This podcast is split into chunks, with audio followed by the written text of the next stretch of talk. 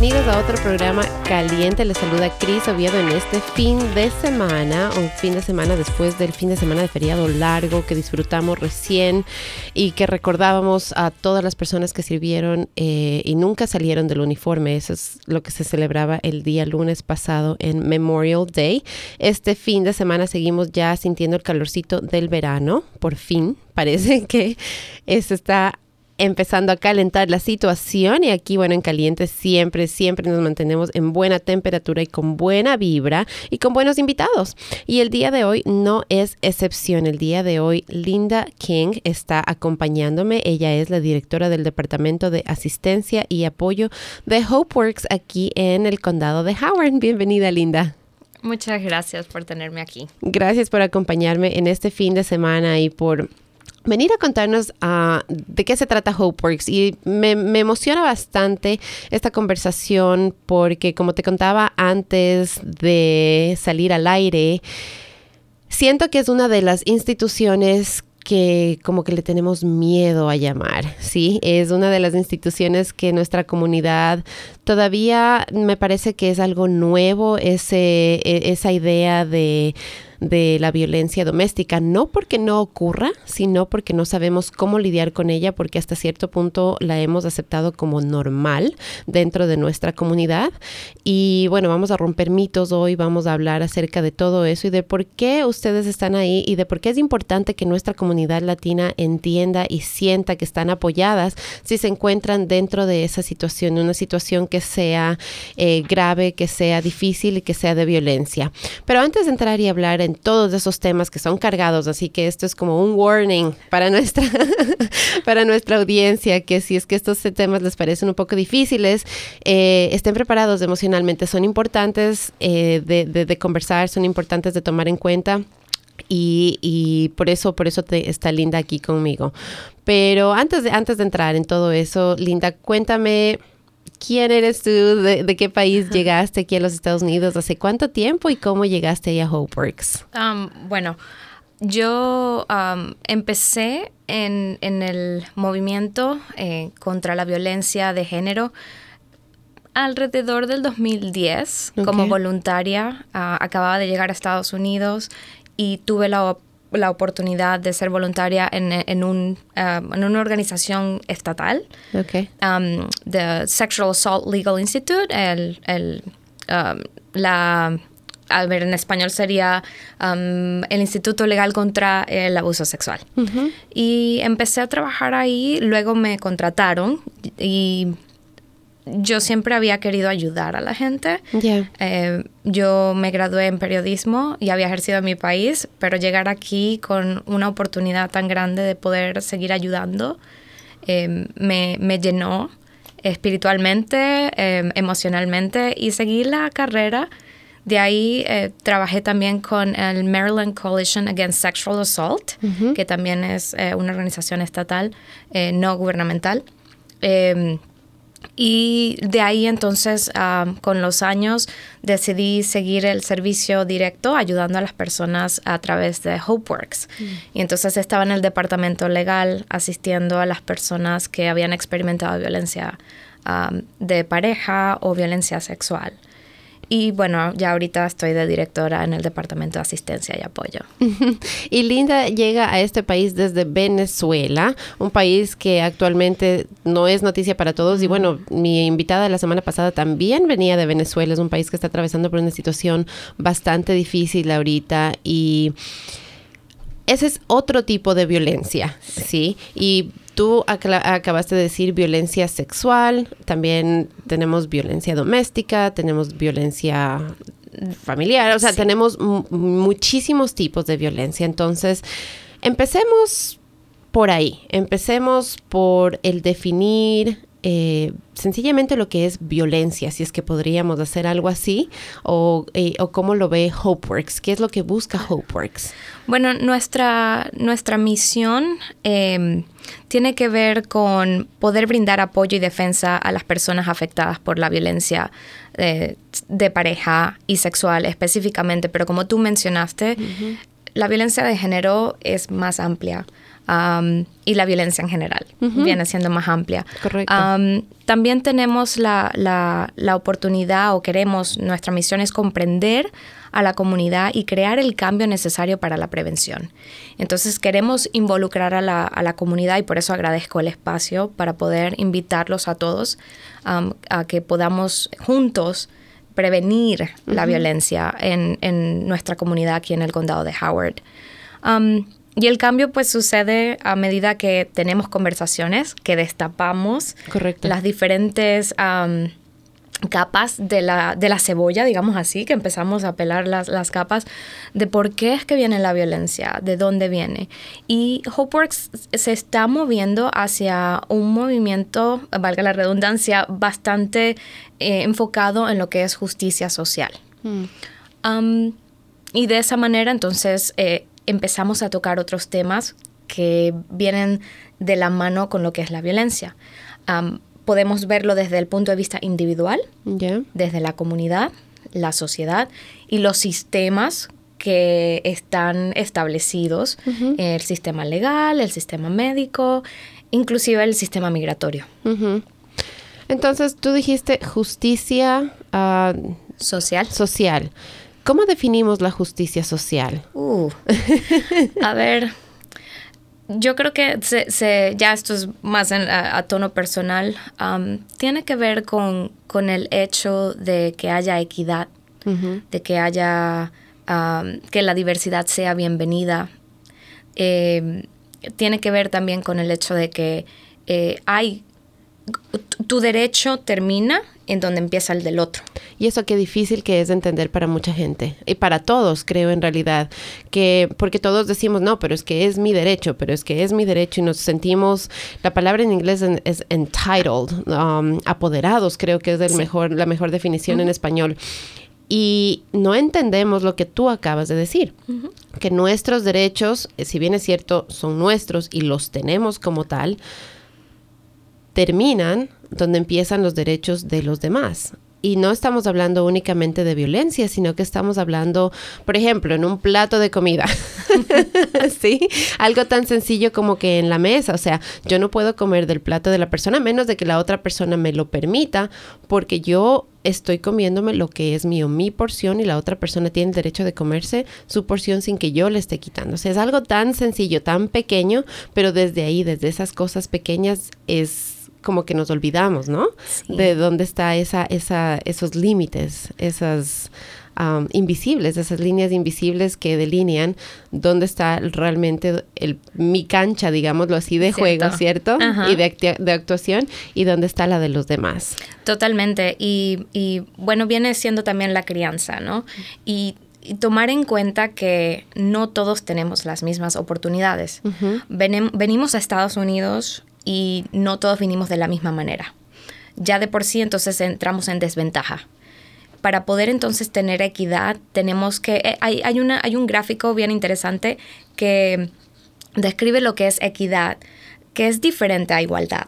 Cuando hablamos de equidad, hablamos de, el, el gráfico describe ah, una, una, uh, how do you say fence? Ah, una, Una reja, exacto, pero imagínate una reja de madera, ¿no? Y entonces tú tienes a varias personas eh, que una es alta, la otra es un poquito más baja, y entonces uno busca un cajón para poder ver que está del, del otro lado de, la, de la reja. Y otro quizá necesite un poquito más eh, de ayuda. Y la persona que está alta pues ya ve. Y de eso se trata la equidad, de poder darnos las oportunidades y las herramientas para que todos tengamos esa capacidad digna, con respeto, con um, los valores de, de autodeterminación. Tú eres el experto de tu vida y tú quieres colaborar con la comunidad. Entonces, para poder darte las oportunidades de que eso sea así. Y de, de eso se trata. Entonces, obviamente es un proceso largo.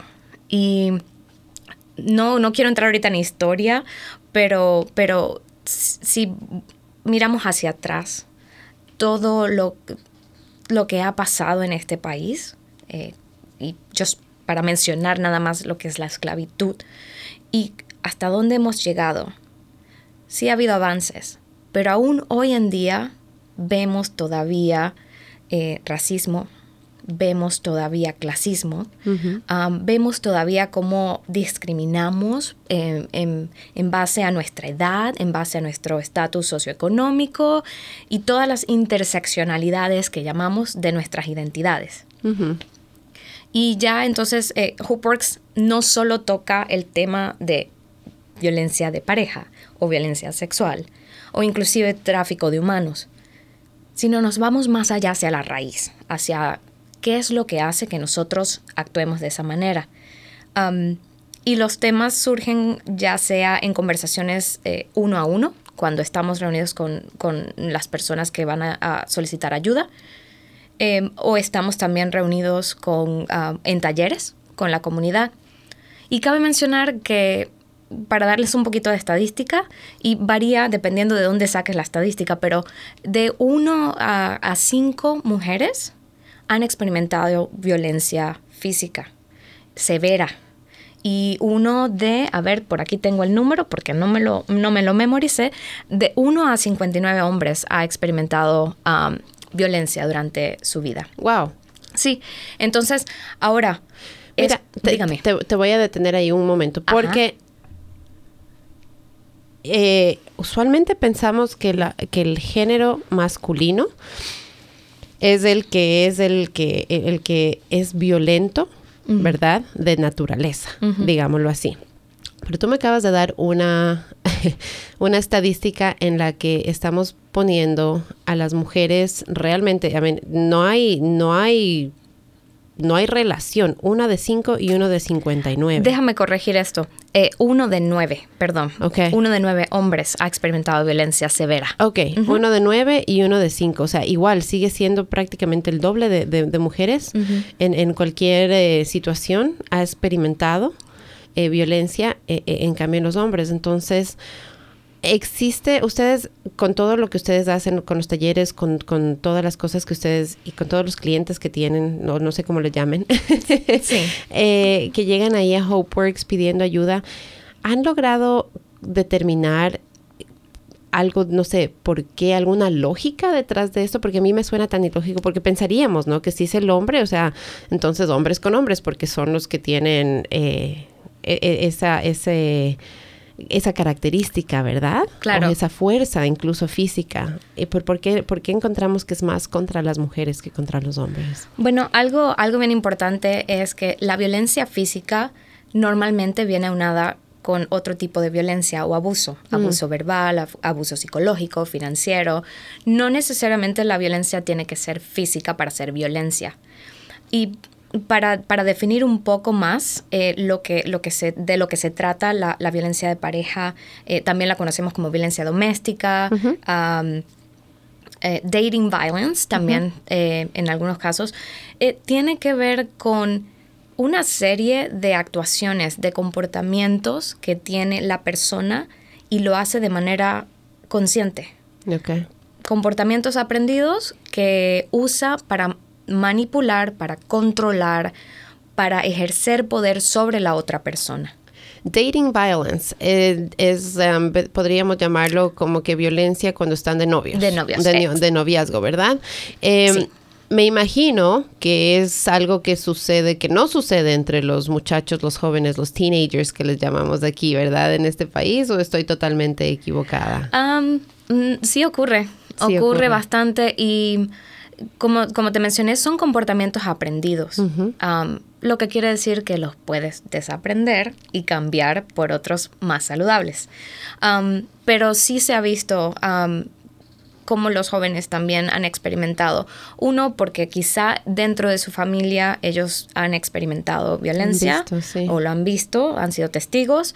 no necesariamente violencia eh, de pareja, puede ser también que ellos experimentaron abuso Mm. como puede también que ellos no lo hayan experimentado, pero simplemente desarrollaron ese, ese hábito de, de, comportamiento.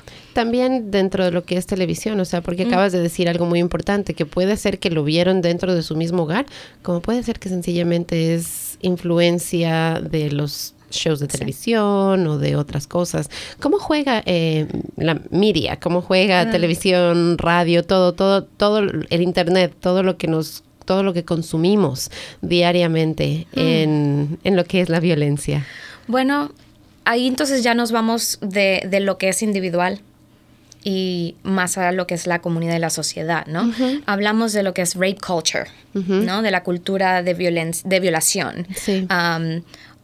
Eh, eh, si, si lo que estamos viendo en la televisión, si lo que estamos viendo en YouTube, en, en, en social media, está exponiendo que es correcto ciertos comportamientos y hasta los engrandecen, eh, eso es lo que estamos viendo. Correcto. Y de eso nos estamos alimentando también para generar en nuestra identidad, especialmente cuando estamos jóvenes, oh, bueno, esto está aceptado, esto es lo cool que decimos, ¿no? Sí. Um, y si no hay un- una persona, eh, puede llamarse un- una persona modelo, que de pronto esté ahí para orientarte, para discutir que eso que se ve en televisión no es como realmente son las cosas. Um, entonces, esa es la imagen que quedas. Claro. Y de ahí entonces la responsabilidad que tienen los medios de comunicación, que están manejados por seres humanos, tiene entonces ah, un impacto bastante negativo eh, desde los chistes. Porque si hablamos de violencia, entonces tenemos, eh, imagínense varios niveles de círculos, ¿no? Uno encima del otro. Entonces tenemos lo más básico que tenemos chistes sexistas. Y de pronto tú no dices nada, te ríes al respecto.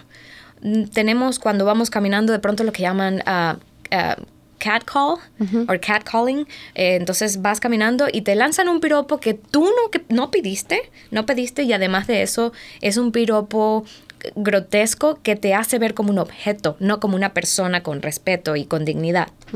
Um, entonces tenemos eso y vamos subiendo un poco entonces ya la parte de contacto físico, ¿no? Um, antes de eso podemos de pronto ver eh, el voyeurism. Podemos ver cómo una persona está observando a otra sin que la otra persona se esté dando cuenta de que eso es así y es por el placer sexual de la otra persona. Um, entonces luego viene el toqueteo, um, una persona que de pronto me, me- me hace cosquillas cuando yo le estoy diciendo que no, no te estoy dando permiso, pero insiste. Um, y ya entonces vamos hablando un poco más en lo que es la parte de, de, um, asalto sexual, um, que tenga que ver ya con, con yo no haber dado permiso. Y voy a mencionar esto porque lo- lo- siempre lo menciono. Yo puedo estar caminando desnuda en la calle y a nadie le da derecho eso a llamarme cosas, a, a hacerme sentir uno- como un objeto o a tocarme. No he dado permiso. Entonces eso, eso es importante cuando, cuando yo escucho que, bueno, pero es que me dicen que es que porque yo me he visto de una manera, no. A ver, en estos días leí en, en- en Facebook, si mi mamá me dice que me tengo que vestir más tapadita porque hay hombres en la casa, quizá los hombres de la casa no deberían estar en la casa. Punto. Entonces de eso se trata, ¿no? Eh, Esa es, esa es la cultura de violación, justamente lo que tú mencionabas, el cambiar la ideología y dejar de estar culpando a las víctimas, de estar- dejar de estar buscando razones por las cuales te pasó esto.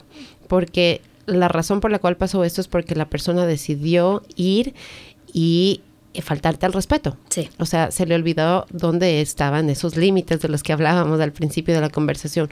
Tú no hiciste nada, tú no le, o sea, si tú no, no diste el consentimiento, tú no eres culpable. Pero justamente, y en nuestra, especialmente en nuestra cultura, creo yo, eh, no solamente que existe eso, sino que hasta cierto punto lo aceptamos como en el Ecuador dicen, si es mi marido, sea, ma- ¿cómo es? Marido, marido es, marido pega, marido, o sea, porque es mi esposo, entonces está correcto, tiene derecho a hacerlo, ¿verdad? Y creo que eso define bastantes de las culturas eh, centro y suramericanas. Sí. Entonces, eh, ¿cómo, cómo cuando, cuando, cuando ustedes están aquí con clientes, porque yo me imagino que en venir a este país, ¿no es cierto? Inmigrar con esas ideas, llegar a este país y encontrarte con que de pronto te das cuenta que hay movimientos como el Me Too, que hay movimientos que realmente están tratando de cambiar esa ideología, que si bien es cierto aquí no es al nivel de aceptación, digámoslo así, que hay en nuestros países, no es que no exista, sino que es, eh, hasta cierto punto es, es como que más camuflada, digámoslo así, ¿verdad? En nuestros países es abiertamente aceptado. Es, es machismo y es abiertamente aceptado y, y todos saben que sí funciona. Lo que en cambio en este país no se acepta. No es que no ocurre, sino que no se acepta y es, como que debajo de la mesa, digámoslo así, como que oculto. Entonces, ¿Cómo, ¿Cómo HopeWorks está, eh, cómo manejan esa situación en la que cuando una persona llega donde ustedes, ¿verdad? Porque me imagino lo difícil que debe ser, que alguien llegue, que ha, tenido, eh, ha sido víctima de, de, abuso, que ha sido víctima en, en, su casa o por algún extraño o en el trabajo, porque esto puede pasar en cualquier parte y le puede pasar a cualquier persona. Sí. Eh, ¿Qué hacen ustedes para las víctimas? ¿Qué, cómo, ¿Cómo les ayudan? ¿Qué recursos tienen para ellos? Ok. Em, quiero mencionar, porque me, gustó mucho lo que, lo que dijiste. Eh, la violencia de género no tiene edad, no tiene sexo, no tiene orientación sexual, religiosa, no tiene raza. No, mira tu billetera. No mira tu billetera. Impacta a todos. Sí. y sí hay un componente cultural eh, importante. Em, en la cultura latina, el tabú de lo que mi marido me hace se queda en mi casa. De eso no se habla. ¿no? Em, o muchas veces le contamos a nuestras amigas y nuestras amigas nos dicen, ay, pero es tu marido. Es tu marido. Es, no es, por lo menos no te, no te rompió una costilla. Sí. Así, o sea, solamente es un golpecito. Porque, porque lo dirán? Exacto, exacto. No vayas a decir nada porque otra cosa es que los defendemos también. No vayas a decir nada porque entonces se va la policía y quién va a pagar las cuentas. O sea, existe un miedo también y es real. Es, es, es, justificable. Es justificable en el sentido de que no, cuando, cuando uno entra en una relación eh, de pareja, uno entra confiando, uno entra con amor, uno entra con, con la seguridad y el sueño de que las cosas van a salir bien. Correcto. Y de que uno va a ser respetado y protegido.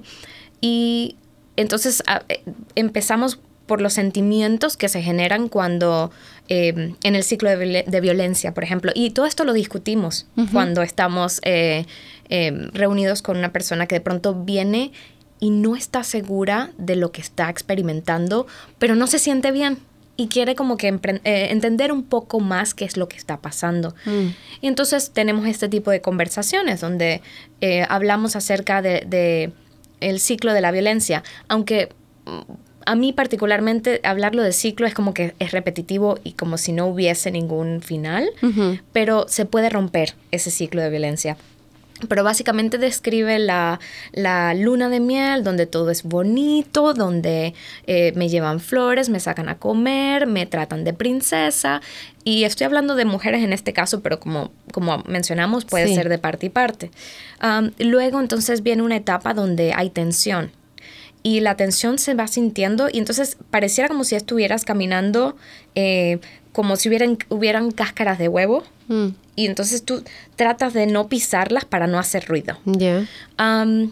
y entonces cualquier cosa que tú digas va a, va, a generar tensión, va a generar uh, una serie de comportamientos que te hacen sentir a ti eh, menos, minimizan tu experiencia o la invalidan completamente, te hacen sentir como si tú estuvieras loca o loco, y como si tú no valieras el machismo de por sí ya viene siendo una de las herramientas que se usan y tiene que ver con la sociedad. El hombre se considera por encima de la mujer socialmente. Eh, y esa no es excepción en nuestra cultura. Entonces, eh, por ese lado es tú te quedas en la casa, tú me preparas la comida, tú cuidas a los niños, yo me encargo de la parte financiera. Ya eso genera entonces otro tipo de, de campaña que tiene que ver con la financiera. Quizá no trabajas. Y más si vienes a este país aquí y de pronto no manejas el idioma, puede ser uno de los, de los retos que tienes en el momento. O no, todavía no tienes licencia de conducir, entonces dependes de él. Claro. O económicamente es el, el que trabaja. También puede ser que tu estatus migratorio sea diferente al de él y que usen eso como una manera de controlarte. Quizá tenga familia en tu país y entonces usen excusas como por ejemplo, mira que yo tengo conexiones con la Mara o mira que te voy a hacer daño si tú me dejas. también si tienes hijos, pueden usar sus hijos de otras maneras, ¿no? Eh, ya sea, si me dejas, no vas a ver a tus hijos. Mm. O usar también eh, a los niños, mira lo que está haciendo tu mamá, mira, mira cómo se comporta. ¿A dónde estaba tu mamá? Cuéntame. Entonces eh, hay una campaña que se genera durante esa etapa de tensión. Y una vez de que en algún momento la persona que está ejerciendo el abuso de poder eh, y control se da cuenta que ya no hay maneras de manejarlo, puede que venga una explosión. Y entonces esa explosión se convierte violenta. Físico, tal vez. No necesariamente tiene que llegar ahí. Claro. En muchas ocasiones la violencia se ve de manera financiera, de manera eh, psicológica y verbal. Eh, insultos. A veces hay intimidación también. No tienes que hacer más que mirar a la persona o de pronto golpear la mesa fuerte como para uno sentirse asustado de que algo puede pasar. Que, ah, que solamente escuchándote me, me voy tensionando yo, solamente de pensar, porque digo, eh, yo trabajé en, en, el WIC por algún tiempo y yo me acuerdo que llegaban personas ahí y obviamente no es parte necesariamente de la conversación de lo que nosotros hacíamos ahí en el WIC, pero habían personas que tú podías ver, que tú podías, que, que, tú conversabas y que existía un miedo, tú pedías detalles y te estoy hablando de detalles de que, que, que el desayuno, el almuerzo y las respuestas se sentía el temor que había de dar esas respuestas. Y algo que, algo que se me hacía difícil para mí en ese entonces de entender, cuando ya las personas me, me, lograban admitir y me decían, no, lo que pasa es que eh, mi esposo me, me, porque eran las mamás usualmente, ¿no? Sí. Queremos aclarar, o sea, estamos hablando de las mujeres, pero esto pasa a los dos géneros, ¿sí? Eh, pero las mamás en el caso eran las que llegaban al wiki y me decían, no, lo que pasa es que mi esposo me golpea o mi esposo me, me, o sea, estaban viviendo en una situación en la que solamente puedo estar en el cuarto y solo me deja salir para las citas. Eh, si es que no hago esto, me va a quitar a los niños. Si es que no hago esto, ya no me va a dar dinero.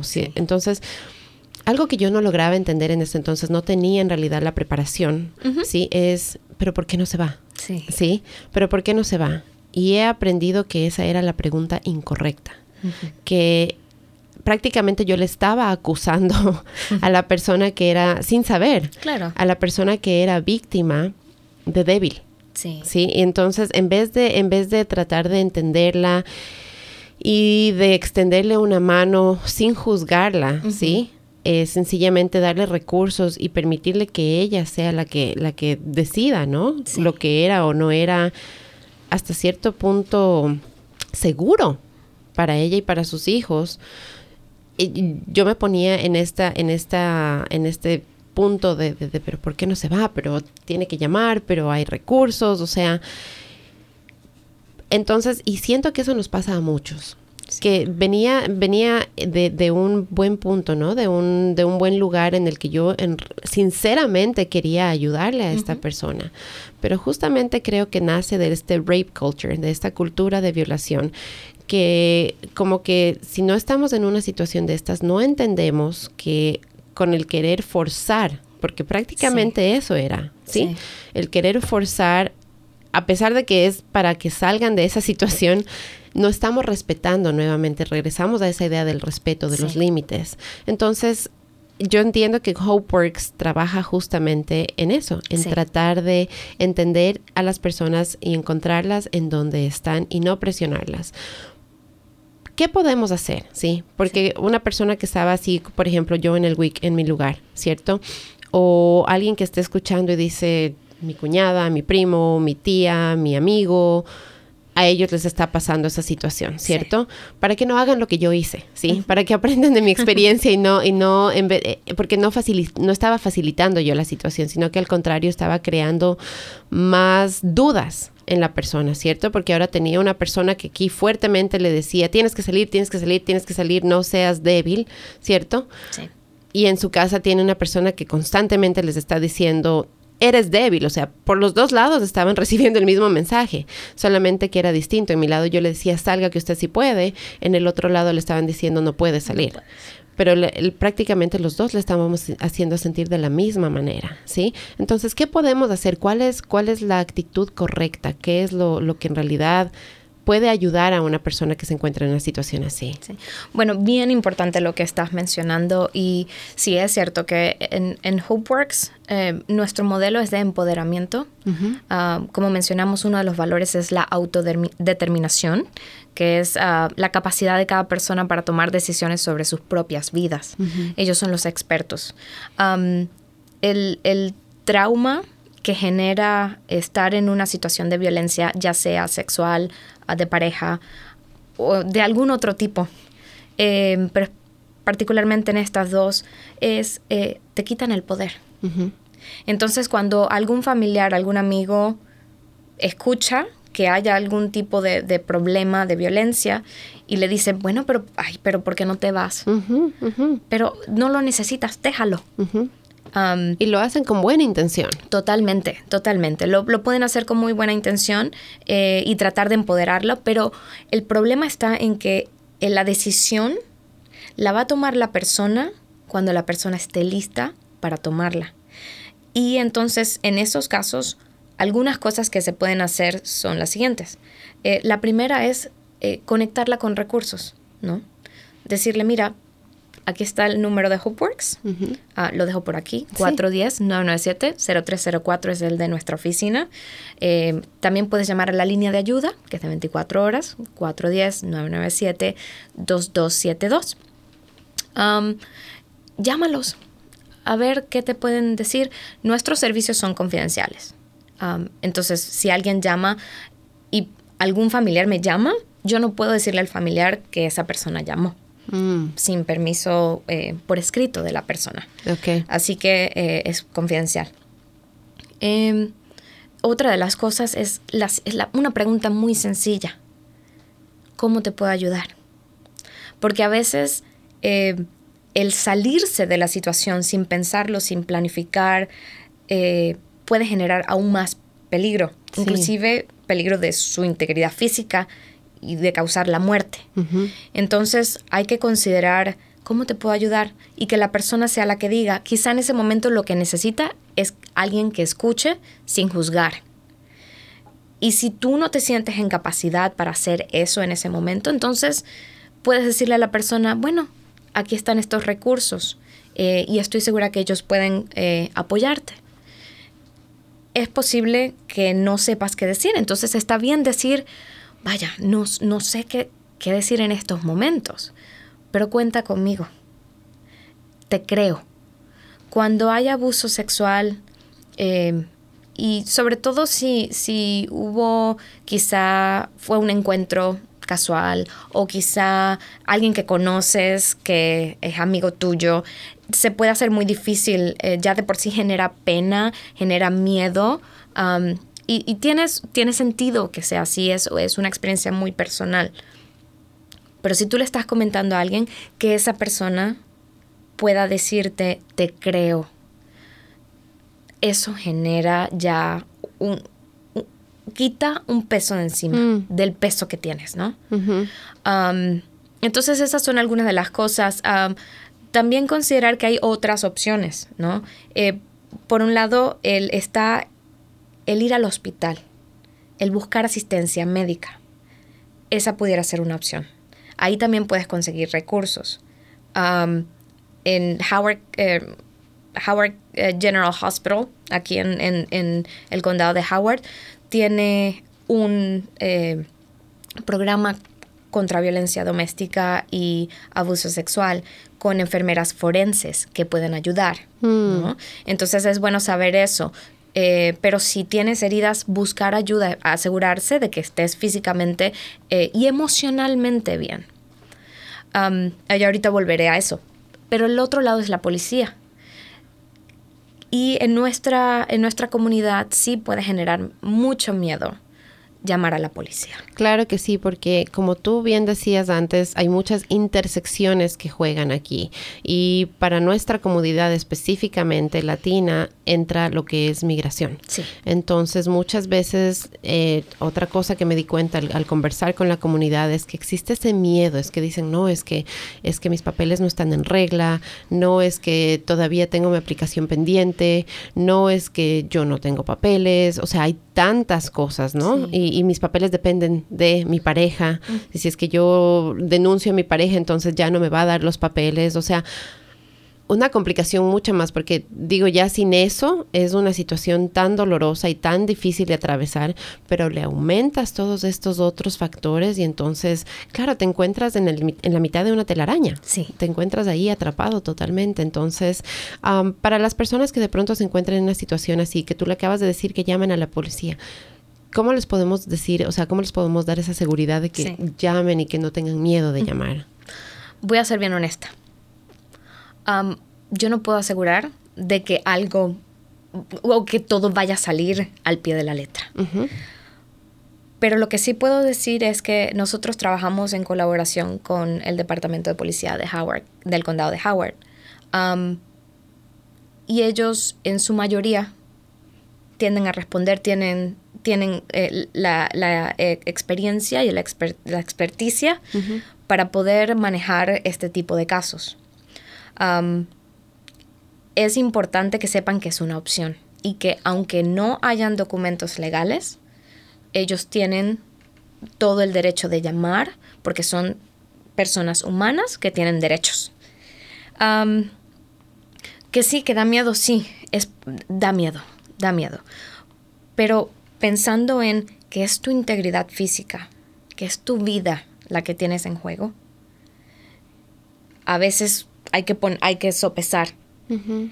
Y además de que la policía generalmente, y lo digo desde la experiencia de que trabajé en, en el MCASA, en Maryland Coalition Against Sexual Assault, sí. eh, la experiencia generalizada de, en el estado de Maryland es que la policía no te está preguntando si tienes documentos o no. Esa no es información que tú tienes que estar ofreciendo. Uh, y siempre está el caso de que tú puedes solicitar eh, un abogado. Uh -huh. Entonces, yo sí soy consciente de que es difícil, de que muchas personas no lo hacen por miedo, um, pero también es una opción.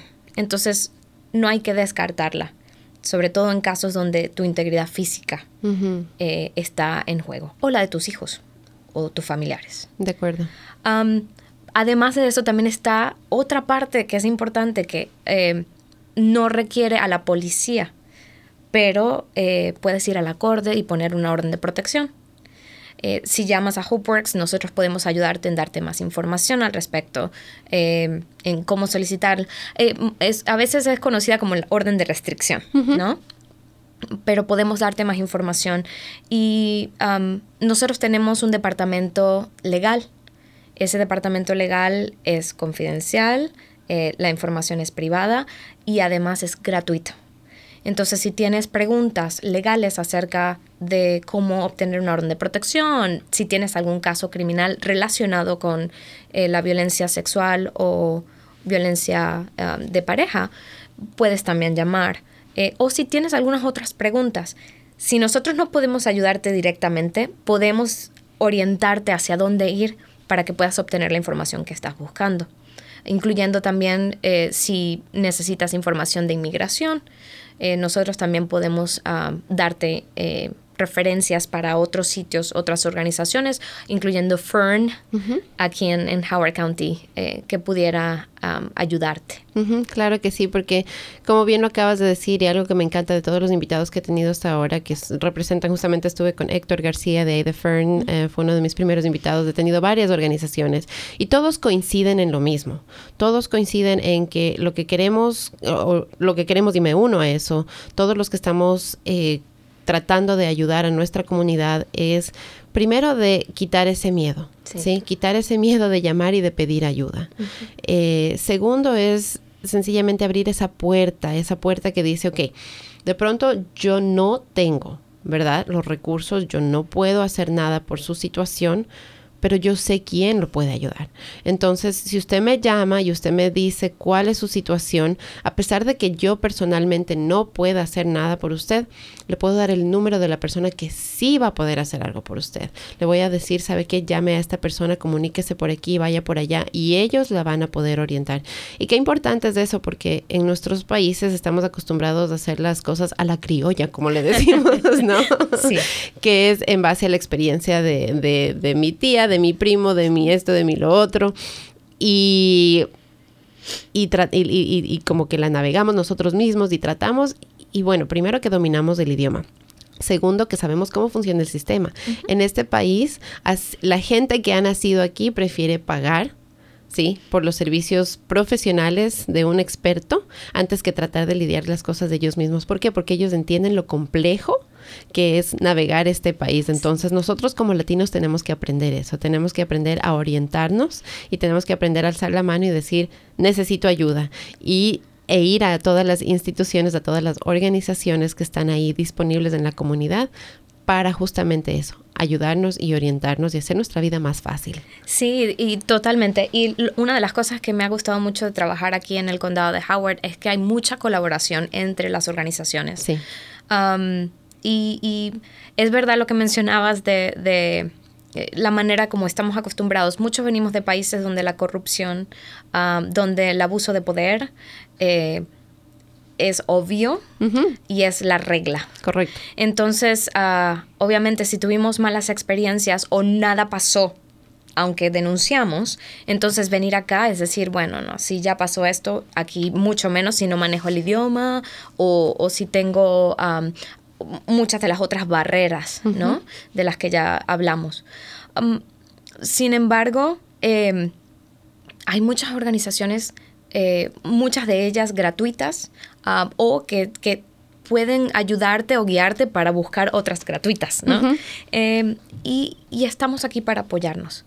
lo, importante de todo esto y la manera como vamos a poder nosotros desmantelar sistemas que nos oprimen, y nos oprimen ya sea por nuestra raza, ya sea por el color de la piel, ya sea por el, eh, nuestra orientación sexual. Eh, nosotros en Hopeworks respetamos a todos y valoramos la diversidad de la comunidad eh, en todos sus colores. Y, y, entonces necesitamos a todos. Y por eso muchas de las personas que llegan a Hopeworks es porque quizá ellos ya han pasado por algo similar o conocen a alguien que pasó por algo similar y entonces saben que Hopeworks está ahí para ayudar.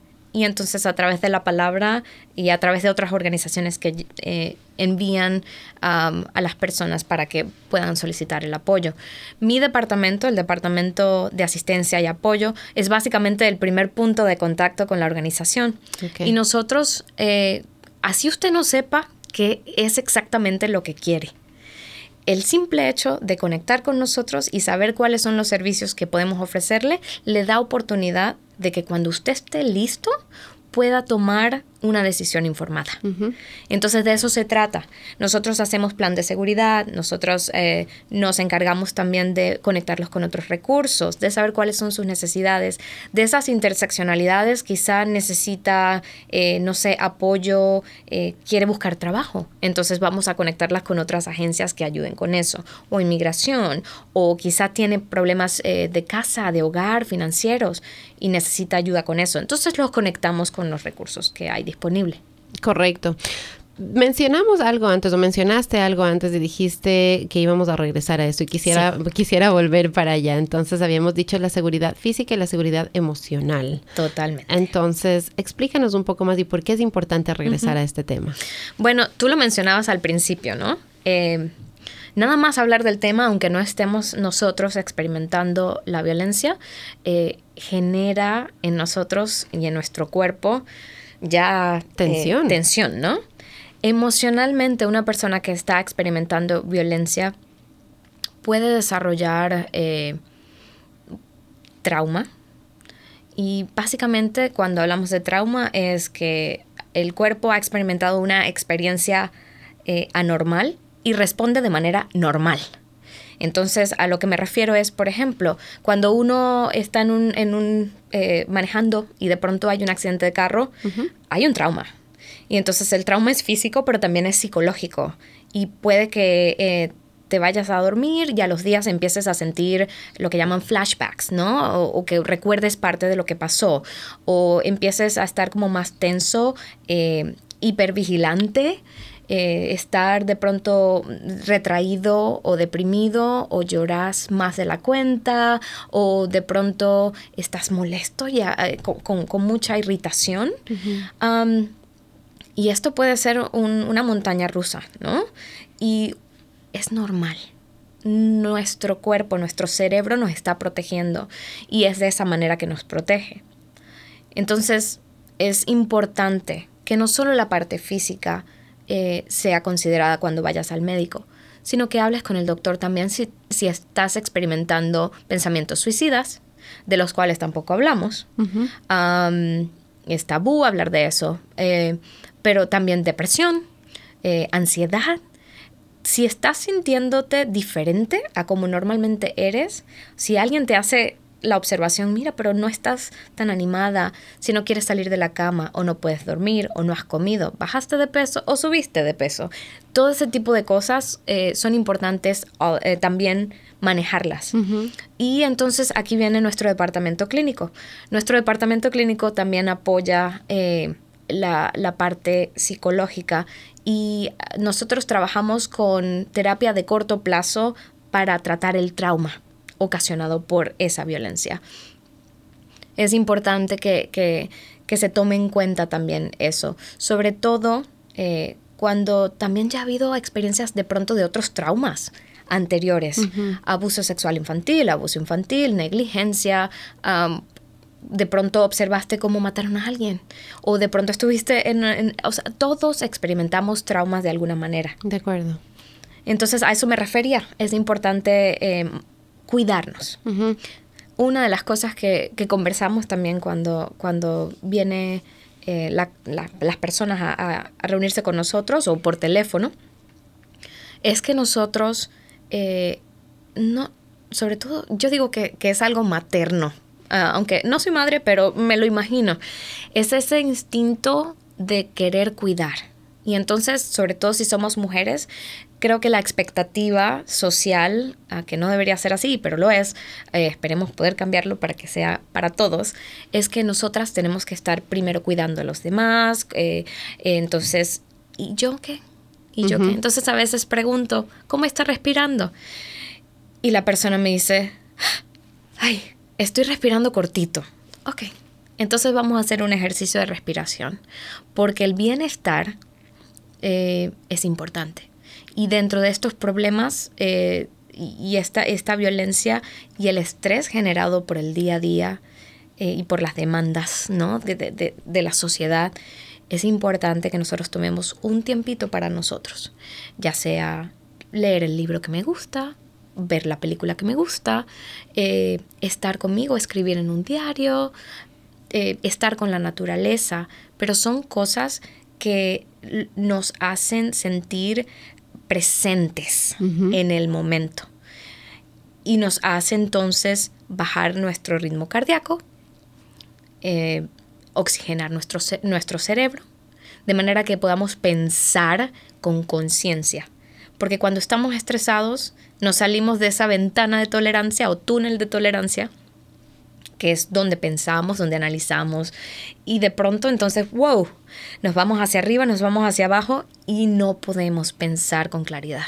Y tomamos decisiones equivocadas muchas veces solamente por no cuidarnos nosotros mismos.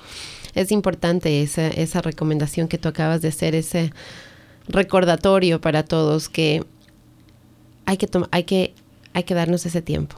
Hay que Sí, es verdad, como tú acabas de decir, las demandas y todo lo demás, tenemos que atender a todo, ¿no? Porque bueno, es parte de la vida, ¿verdad? Sí. Pero lo más importante y lo primero debería siempre mirarnos a nosotros mismos, que no se nos olvide ponernos en la lista, ¿verdad? En la lista de las cosas que tenemos que cuidar. Se nos va acabando el tiempo ya en este día, pero y, todavía siento que nos falta tanto por conversar. Creo que podríamos hacer cuántos programas contigo, Linda. Quisiera que recordemos a las personas sencillamente los recursos que tiene HopeWorks, que le demos un poquito más de, información acerca de qué es lo que pueden encontrar, en qué casos deberían comunicarse con ustedes. Eh, si es que existe eh, atención en español, darles esa, eh, también esa, ese alivio de que van a encontrar a alguien que habla español, que habla su idioma. Ok. Ah, bueno, voy a mencionar rápidamente los departamentos que tenemos. Ah, el, el, servicio de apoyo y asistencia, que es el departamento donde yo trabajo. Ah, tenemos personas que hablan portugués, urdu, eh, español e inglés. Y aún si no tenemos el idioma que la persona habla, nosotros tenemos una línea de interpretación eh, y también podemos acceder a intérpretes que puedan, nosotros podamos hacer una cita para que vengan a reunirse con nosotros. Perfecto. y esto aplica para todos los departamentos. Eh, también tenemos un servicio de refugio, que es importante que lo sepan, eh, refugio de emergencia.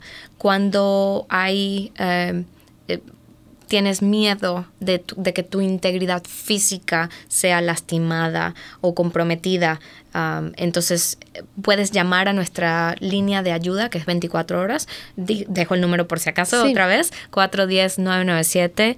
Eh, y puedes solicitar, eh, nosotros lo llamamos...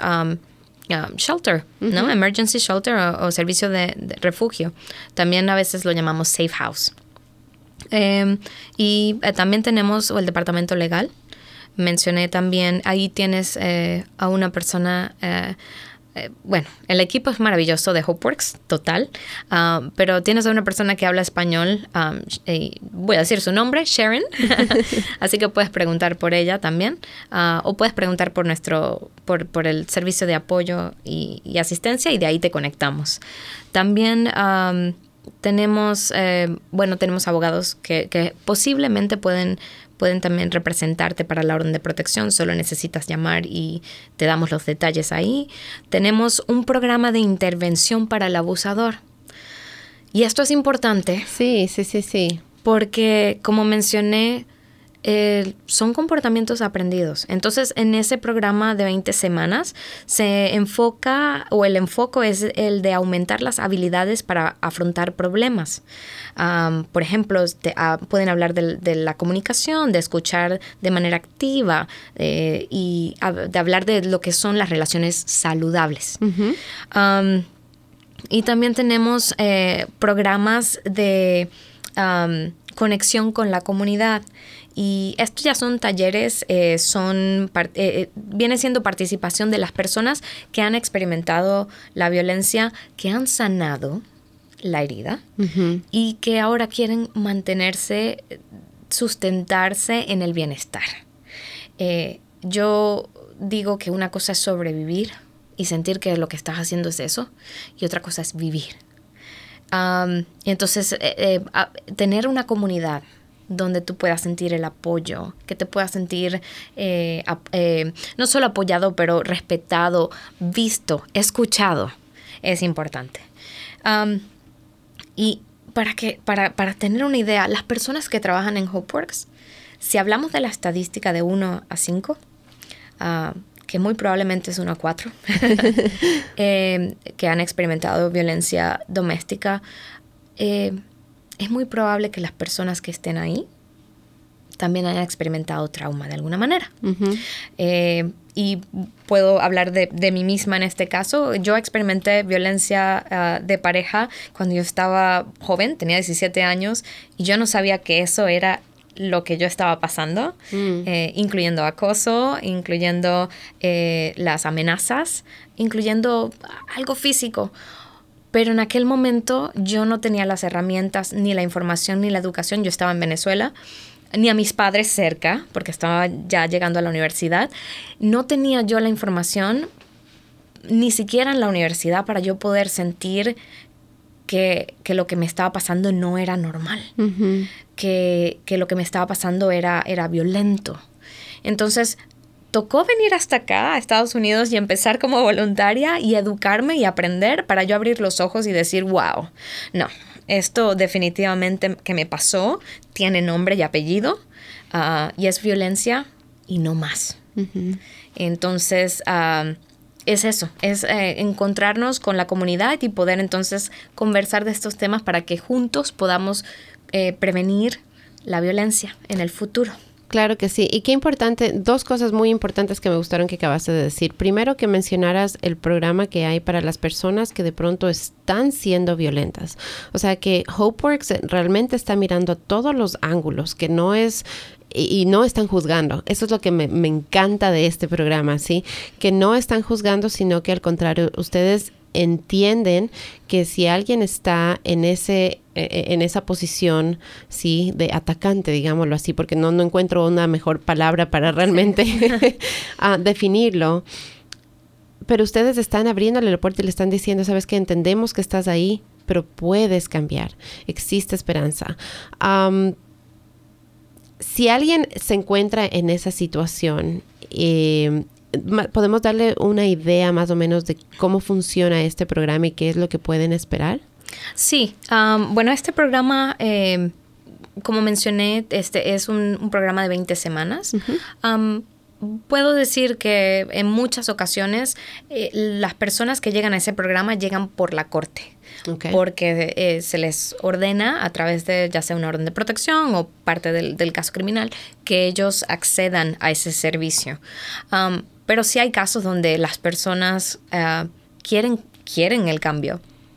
Entonces, en ese caso también podemos ayudarlos. Em, hay que hacer una entrevista eh, con, el, equipo del departamento eh, y ya posteriormente entonces se ve si hay que conectarlos con algunos otros recursos, ya sea porque están usando drogas o alcohol.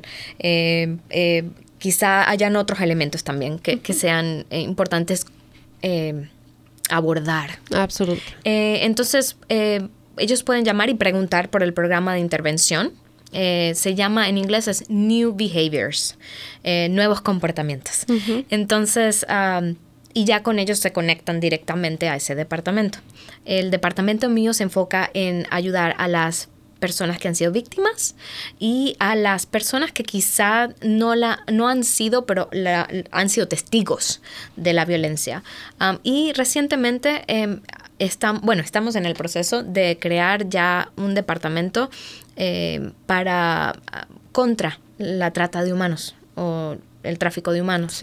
Entonces, ese es un componente mayor quizá ojalá y tengas la oportunidad de, reunirte con Samantha, que es la, directora para que ella ah, explique más de, cómo, está abordando ella el, tema. Pero está nuestra comunidad también y está nuestra comunidad ah, eh, hispana, latina también. Entonces, uh, sí quisiera decir que, bueno, Hoopworks es, da la bienvenida a quien sea. Eh, como dije, honramos la diversidad, eh, la comunidad LGTB, uh, BT, perdón, lo digo en inglés siempre, LGBTQ, este, eh, es bienvenida también. Eh, no, no, nosotros no discriminamos de ninguna manera. Para cerrar ya nuestro programa, el otro tema que, que tú topaste fue la sanación. ¿Y por qué quiero llegar a esto y cerrar con esto? Es porque como habíamos dicho, de pronto una persona logra salir de una situación y ya no estar ahí, pero hablamos de los traumas, ¿verdad? Y hablamos de esas cosas que se quedan con nosotros. De pronto es algo que pasó hace muchos años, de pronto es algo que recién saliste hace un mes o hace un poco tiempo. ¿Por qué es importante ese punto de la sanación? ¿Por qué no es suficiente salir solamente de la situación, sino enfocarnos en la sanación? A mí me gusta mucho conversar o ponerlo desde el punto de vista de cuando tenemos nosotros una herida física, ¿no? Digamos que tengamos una cortada, ¿no? Y entonces nos agarran los puntos, pero tenemos que ir al doctor para eso. Eh, luego que nos agarran los puntos requiere de un proceso de, eh, cuidar y limpiar y, a veces tenemos que tomar medicinas y en algún momento esa cortada se genera o se regenera el tejido y entonces queda como una cicatriz. Ahora, nosotros no decimos yo soy la cortada. Eh, simplemente es algo que nos pasó y lo vemos y podemos decir sí, en aquel momento dolió muchísimo.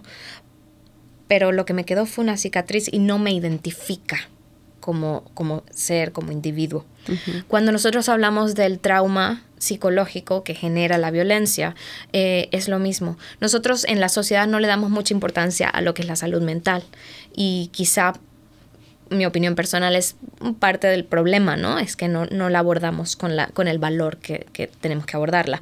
Entonces, cuando nosotros vamos a un consejero, a un terapeuta, ellos nos pueden dar herramientas para nosotros sanar la herida de manera de que en algún momento la manera como la abordamos y como pensamos de esa herida psicológica no es yo soy una víctima, yo soy golpeada, yo soy... No, tuve una experiencia, pero no me hace, no me identifica como persona. Y por eso es importante que aunque salgamos de una relación ah, o, que que tuvimos, eh, experimentamos una violación y voy al médico, también vaya al psicólogo, de manera de que sanemos y de esa manera podemos entonces manejar o mantener una comunidad más saludable.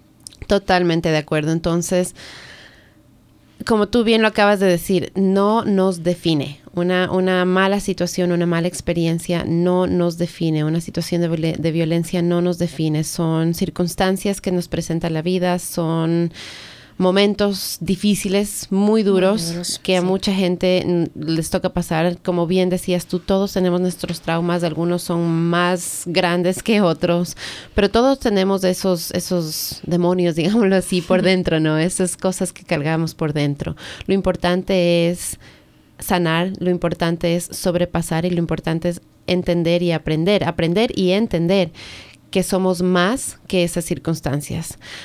Cerremos solamente recordándoles a todos la información de dónde se pueden comunicar con ustedes, número de teléfono, website, eh, social media, el podcast que tenemos aquí también con, um, con, con HopeWorks. Es en inglés, pero si ustedes saben inglés pueden encontrarlo en, um, dragondigitalradio.podbean.com y los números de teléfono, el website, toda la información que nos puedas dar. Ok. Bueno, eh, nosotros estamos localizados en el Non-Profit Collaborative Building. Es 9770 9770 Patuxent Woods Drive, oficina 300 en Columbia, Maryland. Estamos ahí lunes a viernes de 9 a 5 de la tarde. También tenemos la línea de ayuda que es de 24 horas, es 410-997-2272. Nuestro número de la oficina es 410-997-0304.